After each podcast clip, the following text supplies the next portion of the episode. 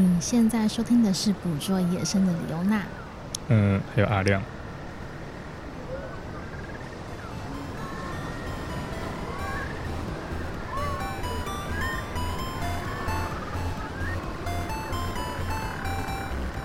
大家好，我是李优娜，我是阿亮。这集呢，我们会有非常不一样的环境音，就像你刚刚片头听到的，可能是小企鹅在海边回来的声音这样子。所以呢，这集呢，整集背后都会是小企鹅们的声音。如果你仔细听的话，可能有机会会听到它们爪子在那边抓抓抓的 那种很细微的声响。如果你耳朵够力的话，好啦，这集呢，先来个预告，就是呢，我们这集有办抽奖活动。但是要送什么东西？要怎么送呢？不告诉你，我们中间再透露这样子，所以你要乖乖听完整集，好不好？OK，好啦，这集呢，我们来到的是澳洲知名的菲利普岛 Island，没错，就是我们之前都是去一些非常冷门的地方，哎、欸，这次总算到热门景点了。我、哦、这超热门的吧？哦，连地方妈妈都知道哦。对，我妈也去过这样子，那个旅行团基本上他们。带去澳洲的话，通常这个应该是一个不会错过的旅游热点啊。的确，我们实际到当地的时候呢，发现真的是人很多呢，人不少了，没有到很多了。我觉得跟我们以往去的地方 比起来，当然是蛮多的。人是蛮多的，而且大家都非常期待，就是可以看到小企鹅这样子。好了，我们来介绍一下。菲利普岛这个地方为什么会有小企鹅？它其实有一些我觉得还蛮重要的历史，要跟大家好好来分享一下。这样子，呃，先等简单介绍一下菲利普岛好了啦。嗯、那菲利普岛它是位于墨尔本大概东南方一百七二十七公里左右，那开车大概一个半小时就到了。嗯，面积一百平方公里，然后东西长二十六公里，南北宽九公里。呃，它其实说它是岛，它比较像是半岛，因为它不是在海中间，它只有一小段被海隔开而已。嗯、就是你只要有一个类似像桥梁的公路，它就直接开过去就到了。对，没错。然后体感大小，我我觉得跟澎湖其实差不多。我是跟澎湖不太熟，但是我觉得这个岛它真的是不大，但是，对，但是没有很大。不大却是很丰富。嗯，因为岛上它有很多个区域划分。那我们这次最主要去的是位于西部的 Summerland、嗯、跟。东方的一个小离岛叫做 Churchill Island。嗯，那这个岛上最主要的自然风景区是由就是菲利普岛自然公园管理。对，那它是由维多利亚政府在一九九六年成立的。那占地超过一千八百公顷。嗯，那管理大概四分之一左右的自然区域，包括了一些木栈道啊、景观点啊、一些海岸海岸啊，然后不还有一些小径、自然小径。嗯，那因为它的自然资源是算是蛮分散的，就是在这个岛上各个地方都有，所以它有几个比较知名的据点，比如说像我们这次准备要去的 Penguin Parade。对，就是小企鹅，其实它最主打的一个区域啦。对，就是这个菲利普岛最主打就是 Penguin Parade，就是企鹅游行这个地方。对、嗯，然后还有其他地方，像是 Koala Conservation Reserve，还有 Churchill Island，就我们有去。然后还有另外一个是 An Arctic。Journey 就是它是一个算是类似像博物馆的一个点，然后还有另外一个就叫做 Seal Cruise，它是一个游程，嗯，就是带你去看海豹，嗯嗯。但基本上呢，呃，其实我们刚刚讲到小企鹅的游行啊，我觉得大家会有一个既定的刻板印象，会像是日本的动物园，对，就是动物园里面大家都会想到那个游行出来放风一样的，哎，但其实不是那样子，因为那个动物园的企鹅它是出来放风。我们这边的小企鹅，它是从觅食完了，一天工作完了结束，要回家的这段路程。动物园是人工管理嘛，所以它会有固定的时间展示给游客看。可是这里是完全野生的，所以你很难去，所以它。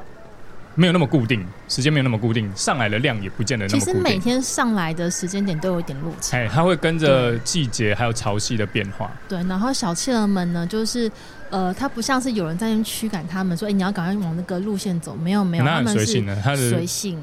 随着他们自己的自由意志，对，自由意志，突然间哎、欸、自己迷失了，哎、欸、没关系，我加入下一团，或者是或者是说想要在路边突然跟人家聊个聊个天之类的，拉撒一下这样子。之类的，这是个比较不一样的地方，就是不一样的感觉啦。嗯，所以呢，跟大家提醒一下，这边是自然的一个状态，所以你不要去干扰到小企鹅这样子。嗯。好了，那我们实际去这边呢？呃，我觉得其实，在讲实际去之前呢、啊，其实我们到当地的时候，我就会看到一些有些招牌嘛，就发现哎、欸，其实这边的历史是还蛮重要的。因为大家要知道一件事情，就是小企鹅小企鹅这个保护区，它不是突然间就有的，嗯、它是有个历史去慢慢堆叠出来的。嗯、那其实。这个保护区其实就跟我们在澳洲造访的其他保护区有点类似，嗯，就是一开始呢是原这个地方原一开始是原住民在用，对，然后一七零零年晚期开始有欧洲人进入之后呢。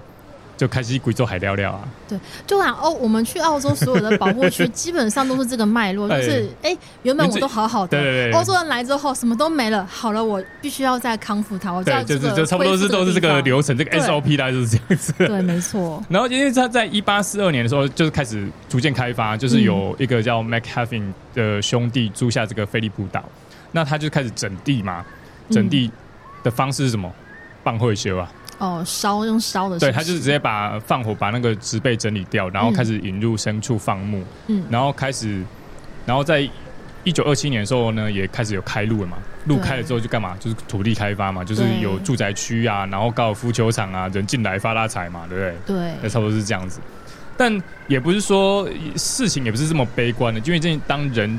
多开始进来之后，那个时代也刚好是你的一些保育意识开始抬头的时时代，嗯，所以也不是只有破坏，它有一些做了一些改变，比如说在一九二零年代，菲利普岛的居民他们其实就已经开始在这个地方，嗯，晚上用手电筒带团看企鹅，所以就是夜观。哦，就是一个夜观的概念。一九二零年，你可以想象吗？嗯，那比应该比你爸爸妈妈都还要早吧？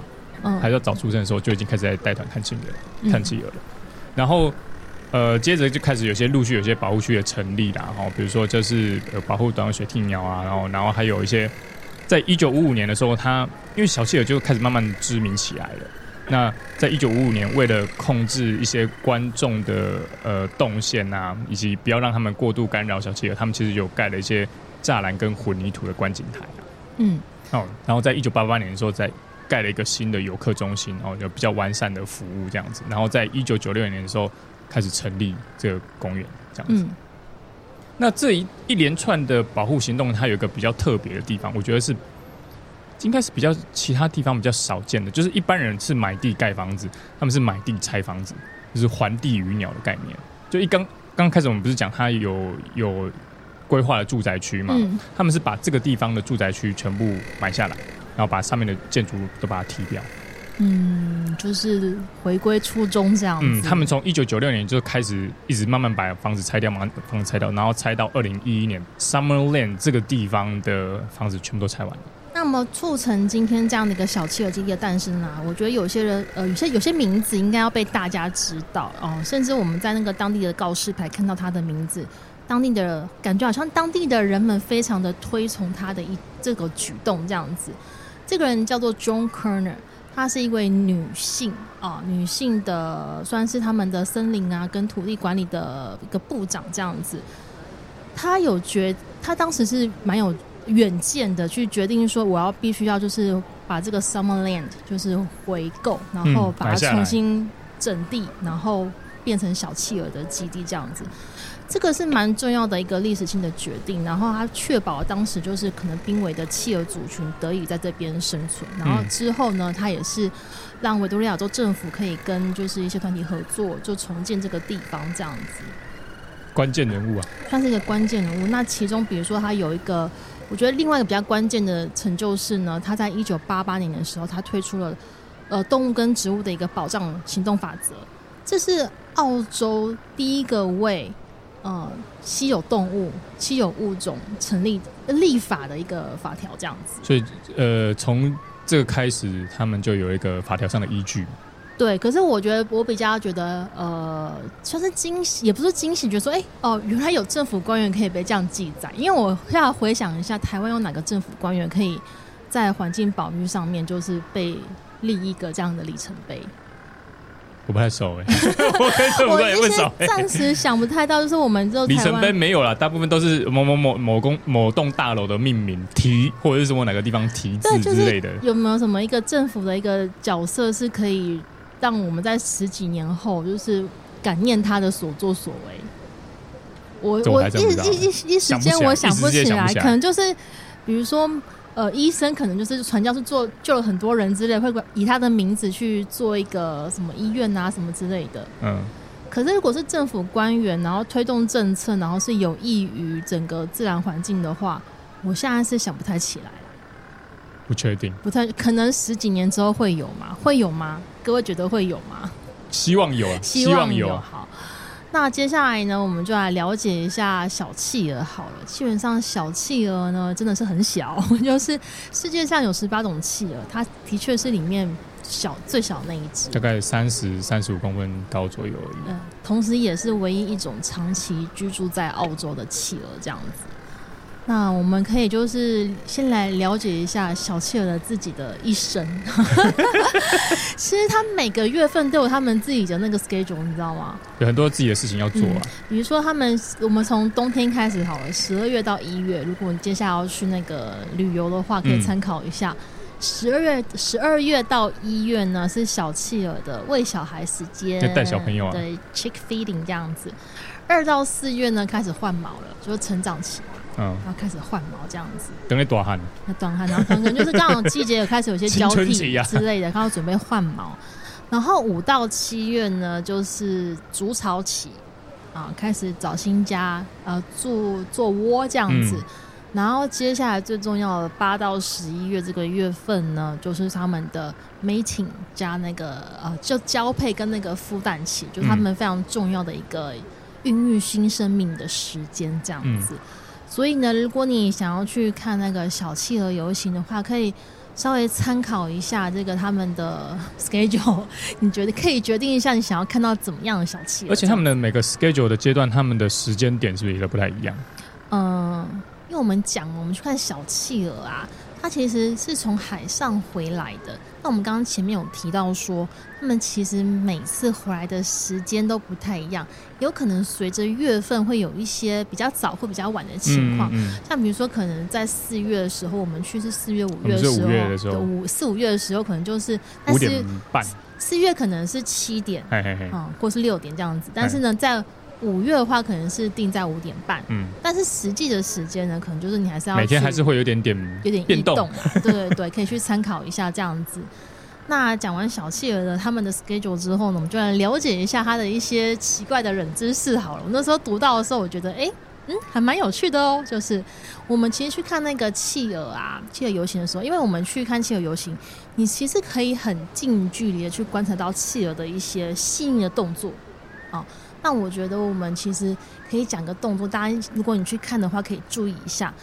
通常你会看到小企鹅在跟同伴亲亲，就是隔来隔去吗？就是很像是那个发式有没有？哎呀，Bonjour 这样，就是互相拥抱有没有？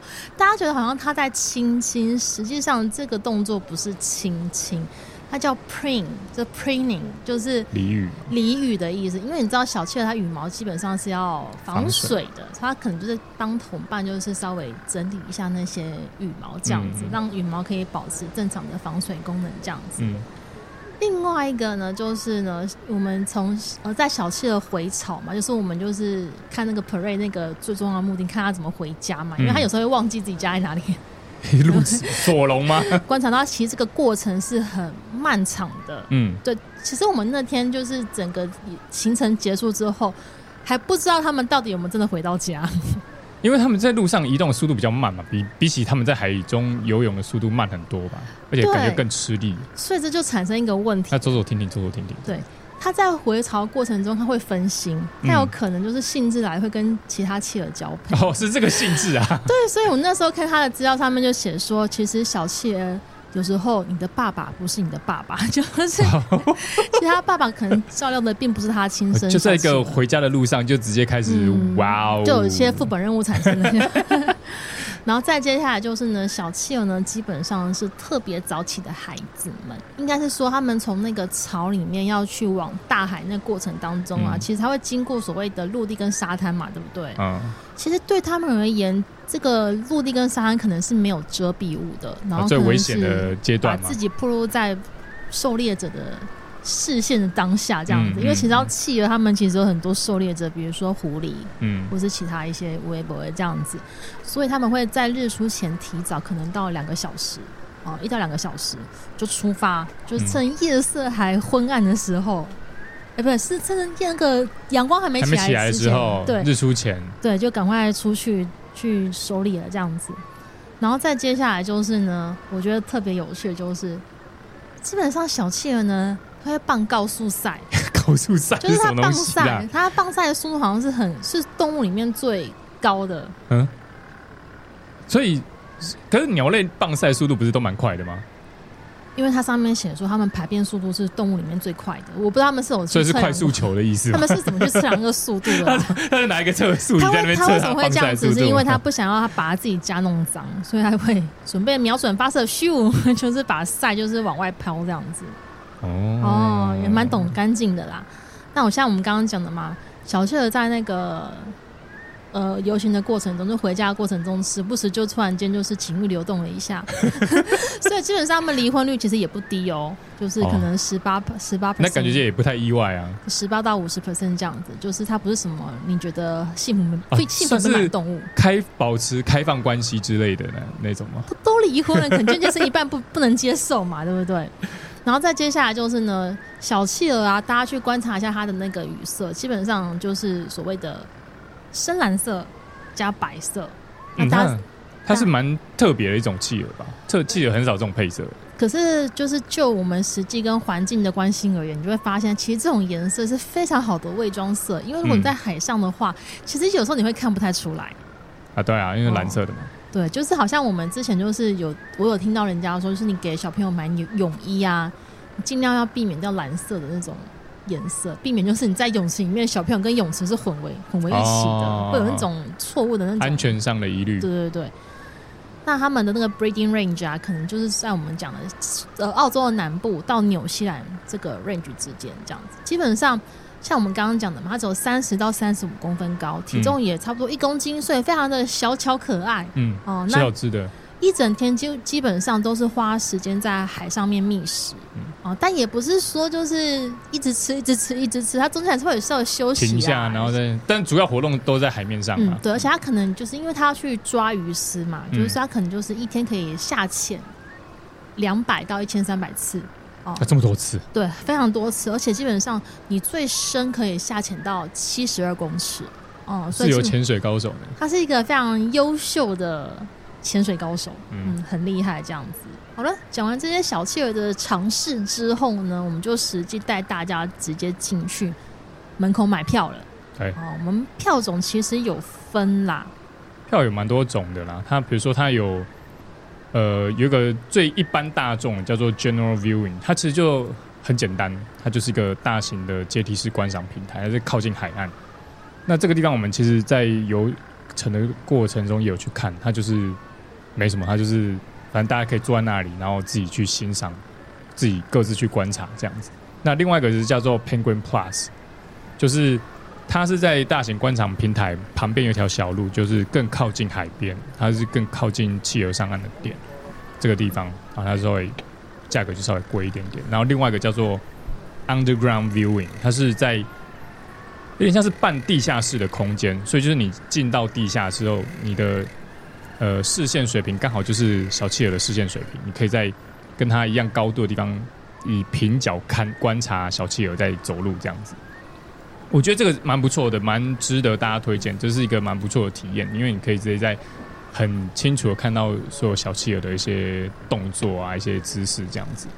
那另外一个就是 Guide Ranger Tour，就是它会有解说员陪同，它是夜夜观哦，它会有配备呃耳机听现场导览这样子。那另外一个就是我们参加是 Ultimate Adventure Tour。那一样是夜观，然后它是会有解说员带到另外一个海滩做导览，然后配备夜视镜观察，就是它比较就是更克制化一点点，我觉得啦，它就是有点。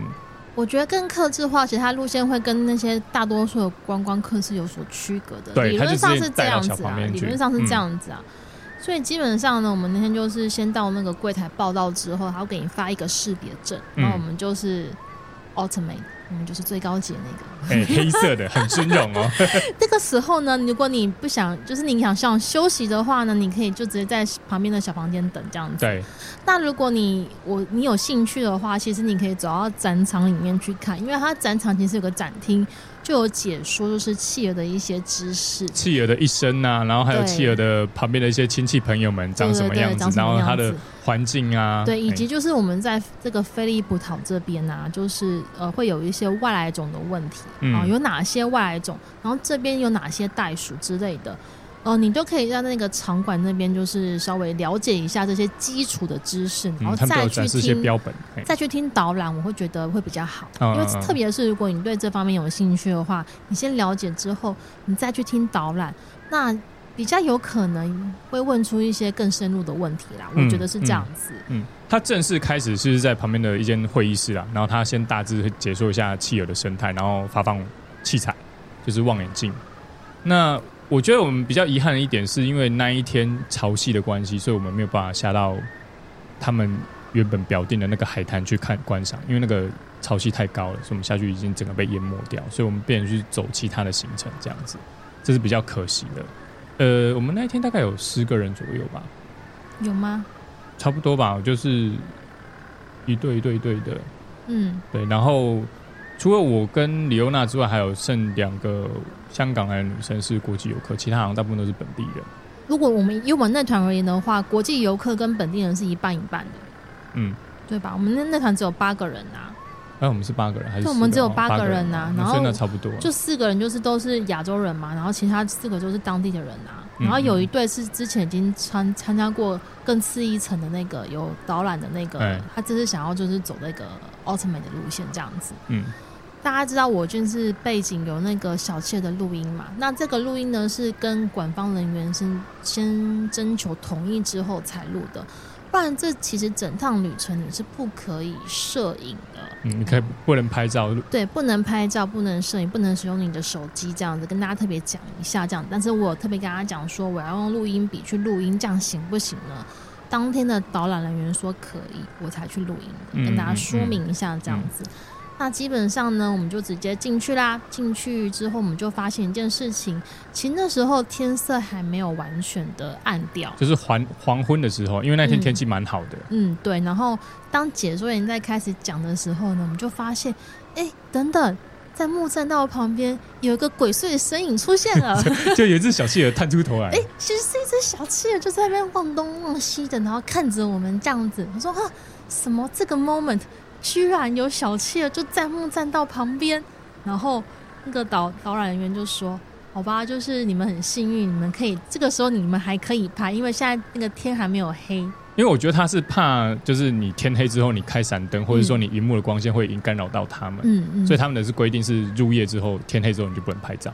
对对对，对，所以很很很那个。”很幸运，这只小企鹅跑出来，这个时候跑出来，我们可以看得很清楚。这样对，但是因为因为你知道，我们本来就预想说，我们就这趟旅程是不能拍摄的，所以我们并没有带相机下来，我们只好用手机。你看到整团人全部都在拿手机在拍，拍，很兴奋这样子。嗯，那基本上呢，整个园区就是靠海嘛，嗯，所以呢，我们是走在已经被呃建制好的木栈道上面了，嗯，旁边就是海滨的海的沙啊，跟一些池坯这样子。我们是先被带到一个瞭望台，嗯，然后基本上那瞭望台里面呢，就是这应该是一般人进不去的，应该是，它就应该是他们的工作站，的工作站，嗯，然后瞭望台基本上就是人员会在那边观察，哎，今天来了几只小企鹅，对，来数。数。羊的概念，在数羊，对，他呃，我们到的时候他会跟我们稍微介绍一下，就是小企鹅大概登陆的地点是哪里的，对，然后然后他会。跟我们介绍说啊，这个他的同事到每天都是在那边数，或是在数多少，然后大概是从哪边，然后要我们放，就是试着找找看。我跟你讲，我先我要先说明一件事情，呃，我我的确有很认真在找，但是你知道，我刚刚前面提到一个小企鹅的特点就是啊，它的保护色，它的毛色深蓝色跟白色，就是它在海中是会被隐形的。我跟你讲，当天色一暗的时候。你什么都看不到，我，我真的什么都找不到。可是那个 叶黄素吃不够，对。可是那个数那个企鹅数量的人员，他就找得到。我觉得那是有点经验和技巧，他可能观察一些其他的。即便用那个望远镜，我还是找不到。我有看到啊，我有看到，但是我找不到，我真的没办法。诶，可能是因为我用望远镜用的比较熟练一点点，所以我我有找到，就是有一小群，可是其实很难找。原因是什么？因为第一个刚刚讲到颜色很像，对。第二个就是海是有波浪的，对。所以它波浪只要一起伏啊，嗯，你也很难看得到它，就是很容易被淹没，然后下一个浪它就不见了。对，就是我就觉得非常的困难，所以我觉得那个数这个的人呢，他居然可以数得出来，我也觉得有点。我觉得有一点就是太让我吃惊，而且你看他的，他就跟你报数，他就说哦，你看左边有一群啊，左边前面有一群啊，右边有一群群，然后然后所有整团人们找说啊 哪里哪里 哪里找不到，根本 找不到，找不到，全部都是黑的。我跟你讲，但我觉得比较不可思议的是，就是就是那么暗的环，他找他其实是用光学一般的光学望远镜在找而已，他其实也没有用夜视镜在找这个东西。那我我觉得这件事情很神很神奇啊！我就问解说员说，哎，为什么没有打算用更好的器材？就比如说是热像仪啊，或是夜视镜、夜夜视镜来补助一些夜间的技术。可是他给我的回答是，因为从以前开始，他就是以望远镜作为工具。可是如果突然改变使用工具，累积的资料好像会有不连贯的问题。嗯，他这么说没有错，但是就不能就是有个对照组吗？我我自己是觉得。我没有很买单这个答案呐，因为我觉得你时代在进步，你使用的工具本来就应该要跟着进步。但如果你今天发现说，你觉得哦，你今天换了一个新的工具，会研研究到你本身的那个，就影响到你本身的研究的之后的话啦，那是不是可以有个对照组，就是你一样，就是你一边在执行你原本的呃测量的方法，然后另外一边是用新的工具去做测量，就中间有个过渡期嘛，你总是要有个进步的一个过程吧。而且说不定你用比较新的工具，你可以发现以往你被忽略的一些细节之类的吧。比如说上岸的不止小企鹅吗？还有什么其他跟偷偷跟着一起上岸的呢？奇奇怪的角色之类的。对啊，然后还有另外一个，他还有提到另外一个是贵啊。可是我觉得经费的问题，我觉得以他们的来的游客人数，应该不是什么太大问题。我也不知道，可能他们。嗯、呃，可能他们有那个很多经费是花在分配上面的问题，维修吧，或者说维护这个园区，就可能要不少经费。嗯，哦，对，我觉得可以，就是有做相关研究经验的朋友可以跟我们分享一下。对，对，那这是我们的算是第一站吗？第二站算第一站吗？算第一站嘛。第一站先去。看了我根本看不到的小企鹅上，就是小企鹅在海中。对啊，所以我们现在就他又后来就带我们去，就是算 Penguin Plus 那边吧，就是比较靠近小企鹅登陆的地点。对，它是有一个小台站，哎，小小阶梯啦，应该讲小阶梯。阶梯式教阶梯。这边的话呢，就是跟海滩会比较近一点，然后这边的话呢，你才会比较清楚看到小企鹅上岸的状况。那的确。我我直到那个小企鹅快靠近海岸边的时候，我才认得出来那是小企鹅。嗯，对，然后就一批一批这样上来，这样子，然后上来之后呢，小企鹅就会开始去找他们的家。但是我觉得他们一开始会先停顿一下，会出现一种我是谁？我在哪里？我在干嘛？在上岸之后的 宕机状态，他在 loading 啊。对，他在 loading。然后我觉得我坐在那边，其实那个解说员会开始讲解一些呃小企鹅的知识啊，或是跟我们讲说哪里又上来了之类的。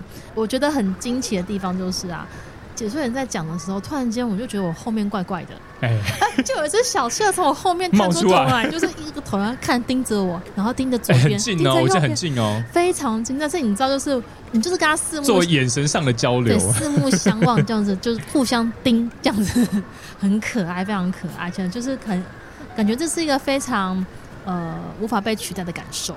哦，那个感受太太特别了，而且就是我们这个地方不是只有在。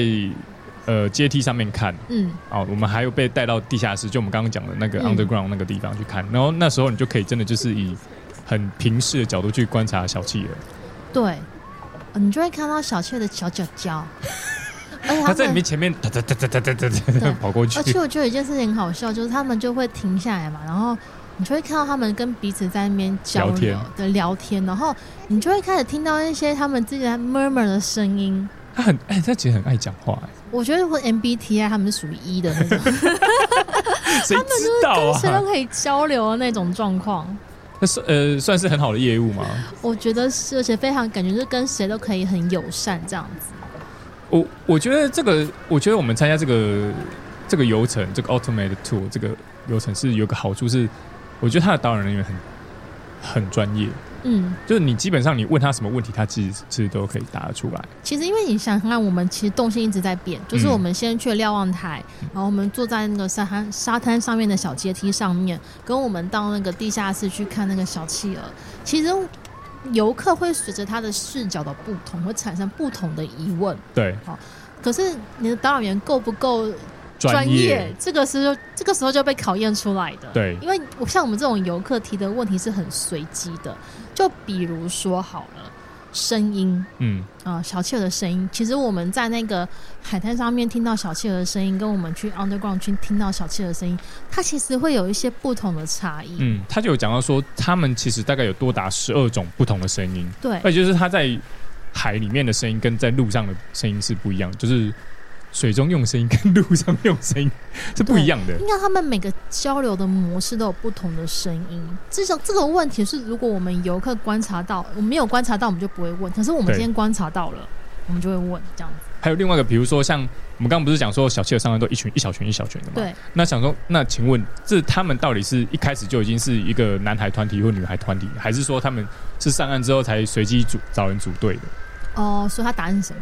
答案就是随机找人组队，因为他们其实都是独行侠，他们都是单独猎捕，哦、所以等于是就是说，哎、欸，大家各自干活，然后哎、欸、放饭时间到，然后大家一起回来，然后不小心在这个交流道这边或者在休息站这边遇到了，才们互相打招呼这样子。对，所以他可能并不是有个特定的一个归属，没有没有，他就是哎看到谁了叫哎嘿梅，Good day 梅 之类的，就直接跟人家就搭伙了这样子，应该这么讲对不对？嗯。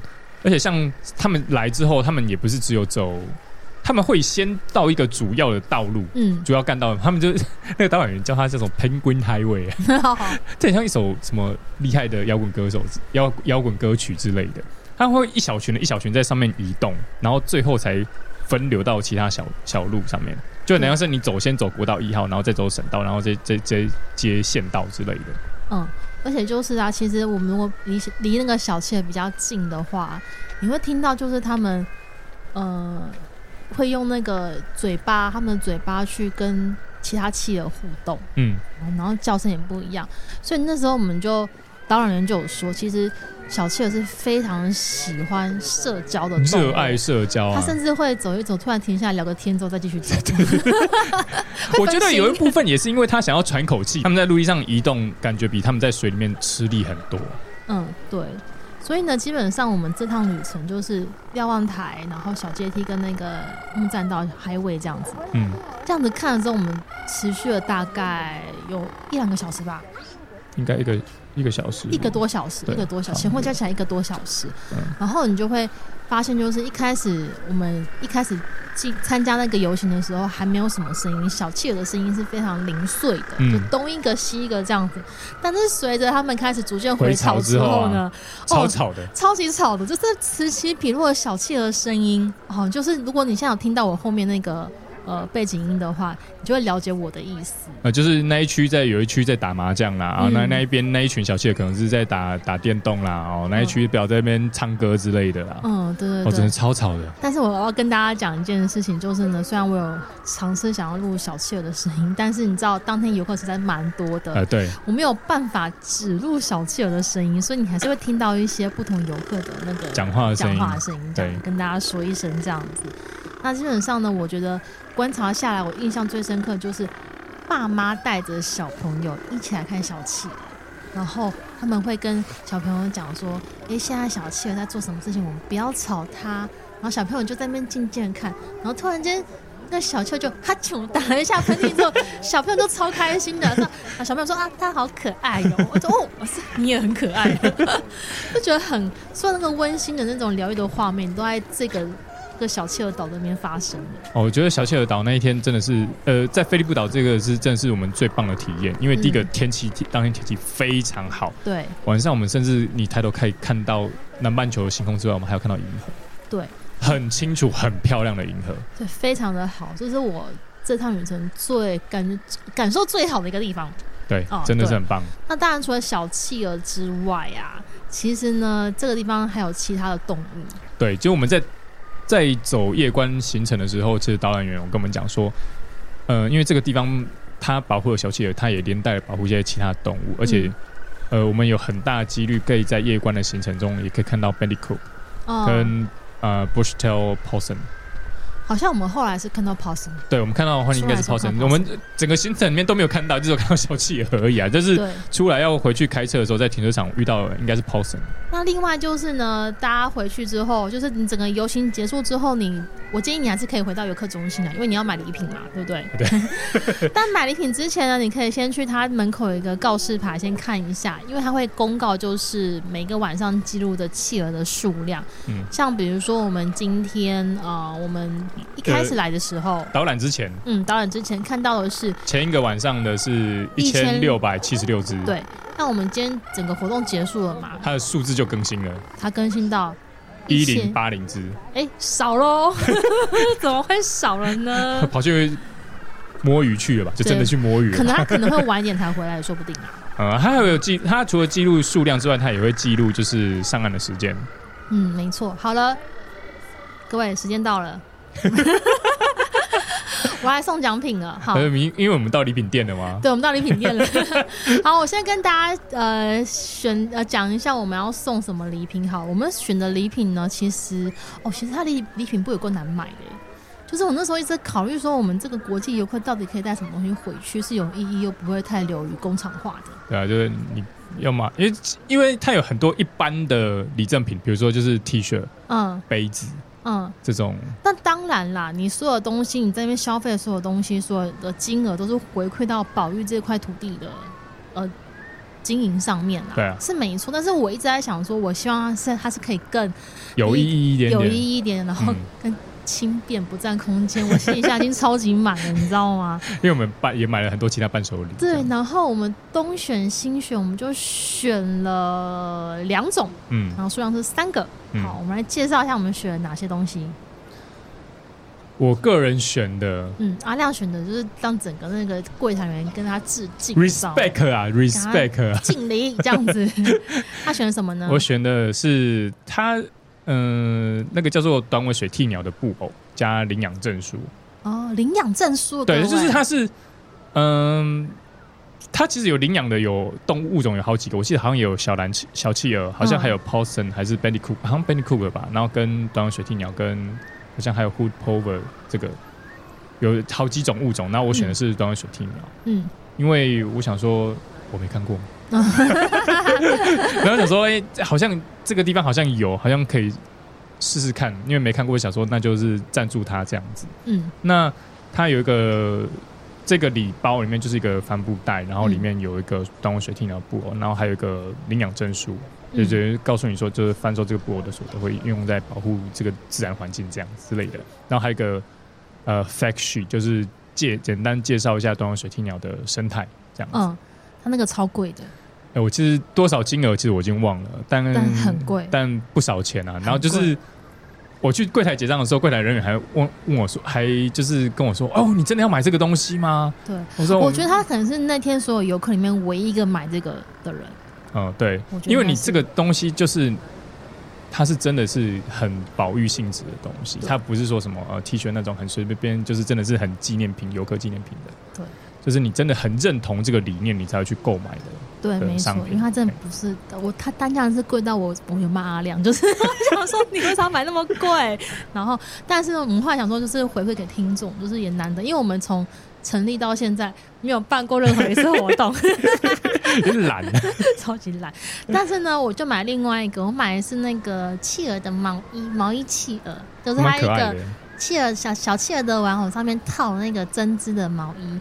然后这个不是什么，只是为了可爱哦。就是他们当初在救援一些企鹅，因为有些实际功用。对，因为有些企鹅它可能它生活的海域被那个油污、油污什么船的油污污染了，那我们要去救它嘛。可是你知道，那油都油是不好的东西，小企鹅不能去吃到它，所以他们就给它穿上衣服，这样小企鹅理毛的时候就不会吃到它了。可是是。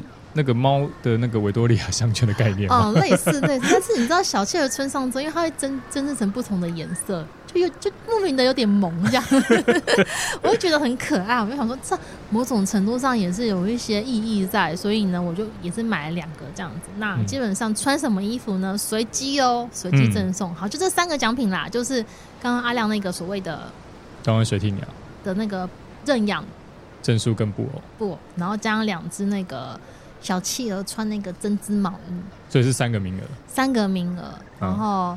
要怎么样得到它呢？很简单，就是呢，我这集发出去之后，我应该会有个节目的预告。我想我用的照片应该是跟小企鹅有关的照片。我的 IG 贴文，各位，我只限定在 IG，请你在那则贴文下方留言说，从我们就是我们上架那个澳洲特辑以来，你最想要去哪一个地方？你听完这些特辑之后，你有什么样的心得？请你在那则贴文下面留言跟我分享。然后不要说你要抽奖，因为我只剩限定给那个我的听众们。嗯，哦对。然后我看到之后呢，我就会去抽。那活动结束到什么时候呢？我想一下，到我们下集上架之前。有够难的。那很久哎、欸，那还很久哎、欸，你知道吗？就是你可以好好想一下，你再回去听听看我其他集，然后想想看说，如果是你的话，你会想要去哪个地方？嗯，哦、对。然后结束在我下集的 podcast 上架之前呢，好不好，各位？啊、我们下集怎么上架呢？下集什么时候？我想一下，其实也快了啦。通常我们的更新频率就是随心所欲、呃。你有可能收到礼物的时候，刚好可以当圣诞节礼物哦。哦，也太晚了吧！好了，欢迎大家可以踊跃的留言。我只有在我的 podcast 跟我的听众们讲这件事情，我不会在 IG 上面预告说我有这个活动。赞赞，对，但是我会把那个照片放在我的精选线动，但我不会说这是要赠奖的礼品，我就说可爱小物这样子好，可以吗？可以，可以，可以。干嘛那么隐晦啊？真的是。好啊，这里就是跟大家分享一下我们这个呃菲利普岛的一些呃小故事，但是事情还没结束哦，嗯、因为我们不是只有去看小企鹅啊，你知道菲利普岛有其他东西啊，嗯、而且其实说实在话，我们在其他地方也是找到了不少。宝藏。嗯，因为在呃小企鹅企鹅，我们去小飞，不知道讲什么，我不要紧张这个，我把它留下来。好呀，因为我们在菲利普岛去看企鹅游行的时间点是差不多在五点左右。对，但在白天我们要干嘛呢？我们就是先到了菲利普岛之后，就有人推荐我们去可以去 Nobis 这个地方。Nobis 它是在菲利普岛的西部的端点啊。它，嗯、我们刚刚有介绍，它其实。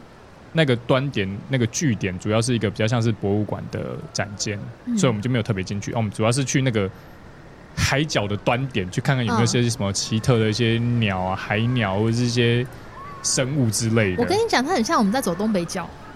类似类似，对，就是可以走长长的一段，就是草原呐、啊，就是什么有点东北角结合那个什么鹅銮鼻灯塔那啊，对对对对对对，鹅銮鼻灯塔，鹅銮鼻灯塔那种感觉，嘿，很像，就是海边，然后风很大这样子，嗯、对，头很痛。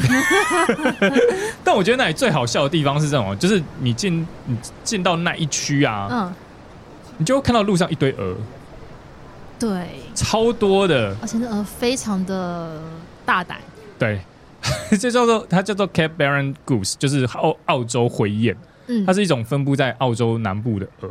嗯，在菲利普岛超级常见，路边就一堆，而且它超 chill。但为什么我们说这边的岛这边的那个鹅特别的特别的 chill 呢？因为他他妈他给我睡在路中间，真的在路中间睡觉，他在路中间睡觉，我真的傻眼。变成是开车过去，他完全没有躲，我们是要绕过去耶。地方鹅真的是很很厉害，而且就是除了在路中间睡觉之外，你路边很常看到它就躲在路边，在路边散步之类的。所以你在这个地方开车要非常慢，就是很容易路杀。对，没错。那除了这些鹅之外，它还有其他一些海鸥啊。然后我们去的时候，它其实还有看到游隼。哦，对对对对对，没错。一开始游隼有飘过去，嗯嗯，然后我们就走那个木栈道嘛，走走走。因为这个地方它其实有，你可以看到很多小企鹅的巢箱。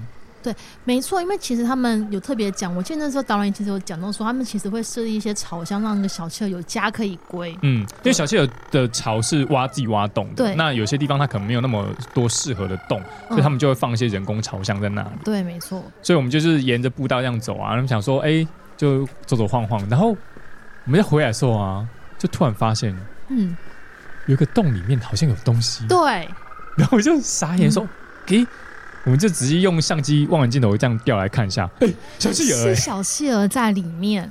所以严格说来，它是我们那天看到的第一只小企鹅。对，就是我们在去。” Penguin Parade 之前，我们就先在 Nobis 这里先看到小企鹅了。所以各位，我跟你讲，如果你有机会来这边，你去这个地方的话，请你就是放大你的那个眼睛去看一下，那个洞里面可能真的有小企鹅。而且我跟你讲，我们发现当下啊，没有人发现，就是没有人特别去注意到他们想要看的小企鹅，其实就在这边了。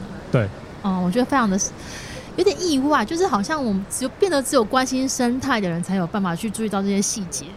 这个本来就是啊，就是你一般游客他只会看，只会在那边自拍打卡嘛。他没错，看到超多人在那里自拍打卡。打卡对，没错。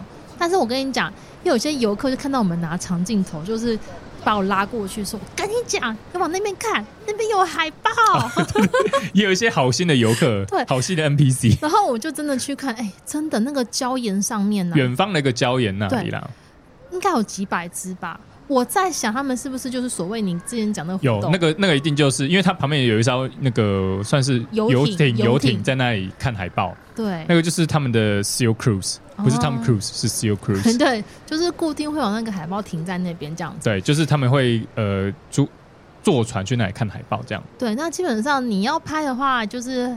也是拍得到，但是站太远就是一个小点。对，你可以看得到啊，因为太太远了，太远了，留个记录的，留个记录这样子。所以基本上我们在这个呃木栈道上面看到了霸气挪鹅，然后也看到了就是第一只的小企鹅。嗯，其实我们后来也有问那个导览员，我们都以为小妾这时候不应该在岛上，对，我们都以为他应该就全全员出动去海上捕捕食了嘛，对不对？但为什么我们还看得到呢？他说有两个原因。我记得第一个是好像就是身体不舒服吧？对，第一个是身体不舒服，第二个他可能在孵蛋。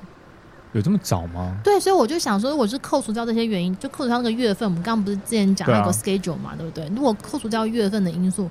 我们在想，那只小企鹅可能真的是身体不舒服，所以待在家里面。哎，请假休息啦。请假休息。那它的食物怎么办？可是他很胖耶，所以所以他可能不可以几天不上班吧？它可能就是今天休息之后，明天可以去上班这样子之类的。嗯，对，所以就会有这种状况跟大家分享一下这样子。嗯、那除了我们看到的第一只小企鹅海豹君之外，还有什么呢？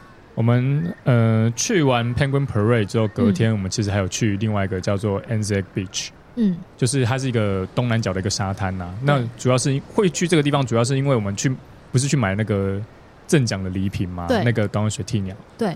那我就顺便问了，那么请问，短尾水短尾水鸵鸟可以在哪里看到呢？然后他们就指点了我一个一个地方，就是这个地方，这个沙滩。